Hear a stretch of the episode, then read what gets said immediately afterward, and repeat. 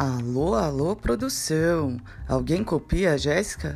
Tô aqui na base, em minha versão acadêmica, trazendo um tanto de suor e um pouco de glamour dos bastidores das produções audiovisuais. Partimos do ponto de vista feminino, trazendo histórias e contando trajetórias dia a dia do processo criativo de obras publicitárias e de conteúdo. Vem com a gente! E aqui estamos no segundo episódio do podcast Pandêmica, o Cadê Produção? Chega mais Carol Guerra, diretora de produção, a quem todos os departamentos recorrem, vai contar um pouquinho aqui do set de filmagem, como é uma pré-filmagem, no set e o que acontece no pós-filmagem. E aí, Carol, bem-vinda, muito obrigada por estar aqui com a gente. Vem cá contar um pouquinho de você, como foi seu primeiro contato com o audiovisual. Oi, Jé, tudo bem? Muito obrigada por me convidar. Então, é assim, eu comecei no audiovisual, na verdade, com sete anos de idade eu comecei a fazer teatro. E aí eu gostava muito dessa aula, ela era obrigatória na escola. De repente ela parou de ser obrigatória e começou a ser à tarde eu queria muito fazer, fui fazer, e eu tinha uma prima, três anos mais nova do que eu, que ela queria fazer também, só que eram duas turmas diferentes. E como a gente estudava numa cidade vizinha à que a gente morava, eu tinha que ficar até mais tarde esperando acabar a aula dela.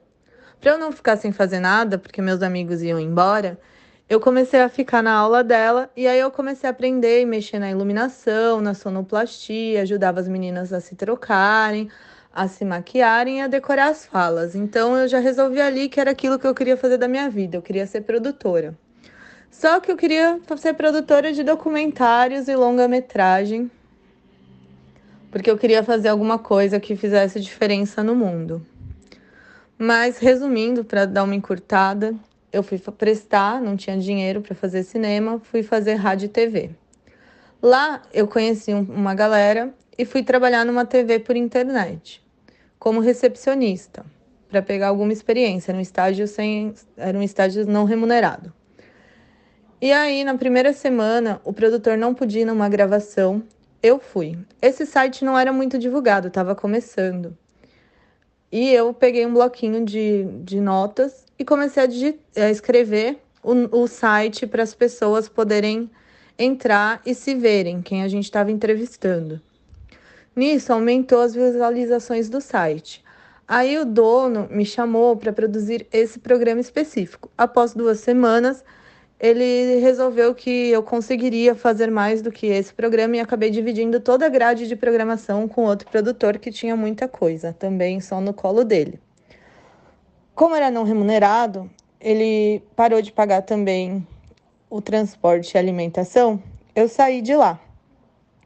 E eu entrei num site da APRO, que é a Associação de Produtoras, que eu achei que seria mais fácil eu conseguir entrar no cinema do que trabalhando em TV e rádio.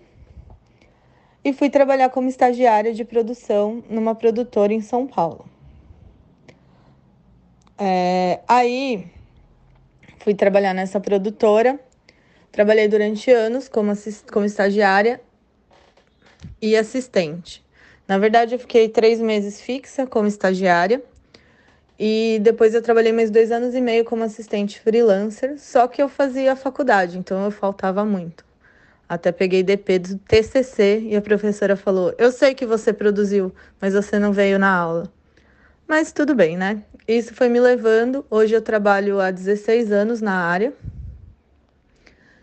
E fui trabalhando até conseguir virar diretora de produção, né?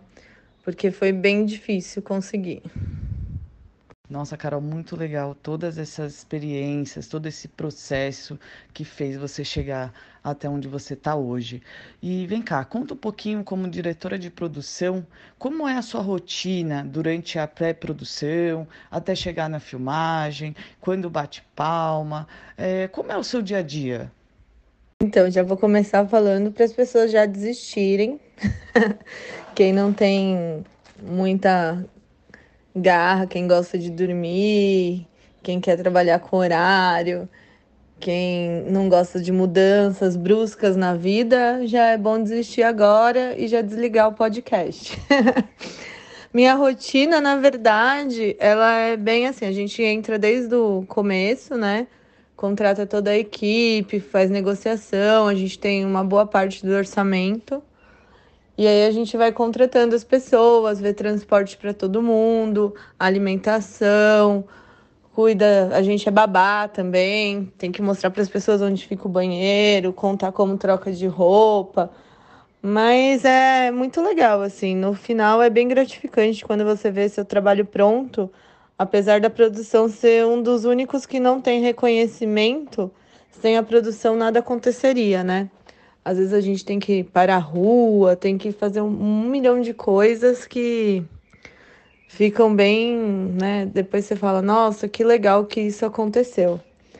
Mas basicamente é isso. A parte de produção, de direção de produção, principalmente, que a gente coordena tudo e mais um pouco, desde o teste de VT, que hoje, devido à pandemia, não tem mais, para escolher os, os, atores. A gente tem que produzir né, o estúdio, a gente tem que cuidar de todo equipamento de luz, de elétrica, de maquinária, todo equipamento de câmera, todo o transporte, como as pessoas vão chegar no lugar tem que fazer um milhão de reuniões intermináveis que não dizem nada. Mas é muito legal, assim. No final, apesar de parecer que é, é ruim, é bom. Nossa, não parece fácil mesmo. São muitos processos, né? E muitas funções. Conta aqui pra gente, dentro de todas as atividades que você precisa fazer, qual é a mais desafiadora? O que, que você acha que para você é um pouquinho mais complexo de fazer? Eu acho que o mais difícil é a gente. Eu até vou ser demitida por isso, nunca mais vou trabalhar, porque eu não posso falar isso. Mas é a expectativa do diretor caber dentro do orçamento, porque é, tudo é um pouco. Né, tem uma logística que também é difícil fazer a logística, mas a expectativa tem até aquele meme expectativa versus realidade, e é bem aquilo mesmo: é um trono de, do Game of Thrones e aí o dinheiro dá para fazer um, um trono de bexiga, sabe? Porque às vezes acaba que, por causa da concorrência, de tudo, os orçamentos acabam diminuindo. Só que a expectativa e o bom filme que as pessoas querem entregar, não só o diretor, acho que toda a equipe, é outra, né? Inclusive a expectativa do cliente também. Ele não quer pagar, mas ele quer ter o melhor, né? Então, eu acho que isso, para mim, é o, é o mais complicado. Porque aí a gente tem que se virar nos 30. Eu lembro de uma vez fazer um brinquedo de massinha, e eu era estagiária, e o brinquedo não fazia massinha igual era da capa. E na época não existia a profissão de mocapeiro igual existe hoje.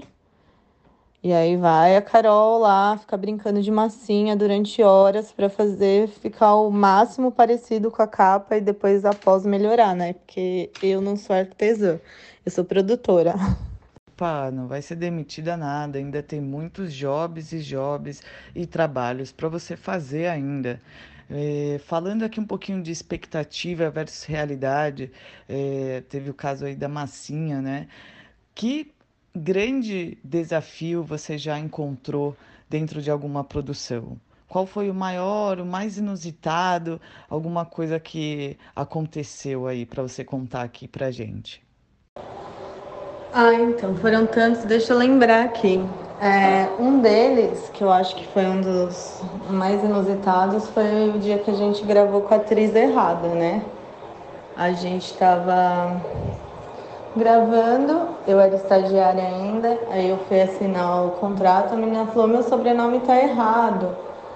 Era o mesmo nome, mas o sobrenome diferente. Aí eu fui checar com a assistente de direção, a gente já tinha acabado de gravar, e ela falou, é mesmo, bem que eu vi que seu cabelo tava mais curto. E aí a gente corre para achar a atriz certa às 11 horas da noite para gravar com a atriz certa. Outra coisa que foi bem engraçado, engraçado não, uma coisa que eu achei que eu me superei, na verdade, eu fui fazer um trabalho em Salvador e um dos dias a gente queria filmar numa praia que é dominada pelo tráfico, né? E aí eu fui lá e pedi gentilmente para esvaziarem a praia. para eu conseguir filmar. E conheci os donos de todas as barracas, tomei cerveja com todos eles, inclusive uma delas virou minha amiga, falo com ela até hoje. O pessoal chegou para filmar e já estava meio tonta, mas quando eles chegaram, eles falaram: Carol, é mentira que você conseguiu liberar tudo isso. Enfim, começamos a rodar, começamos a rodar.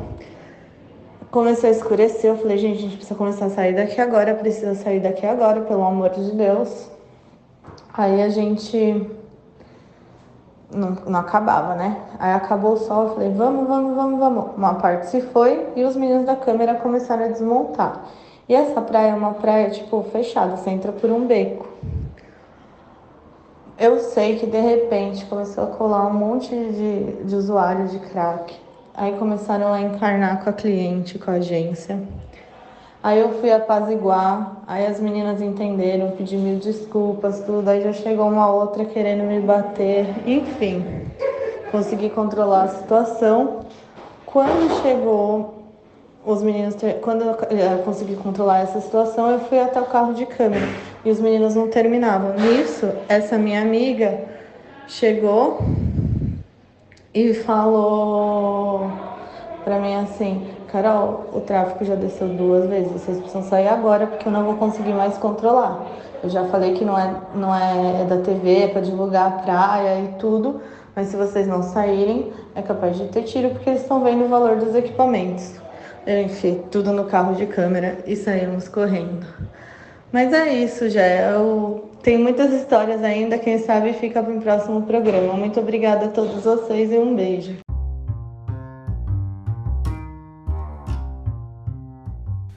Olha aí um tanto de realidade aqui no nosso podcast, né? Ah, Carol, com certeza queremos saber outras histórias, né? E aí, pessoal, vocês notaram que aconteceu uma alteração no áudio? Dá para perceber que a correria é grande, né? A Carol foi para outro set, digamos assim. Ela tá em uma pré-filmagem e disponibilizou aqui um tempinho para contar sobre esse frenético processo que são as produções.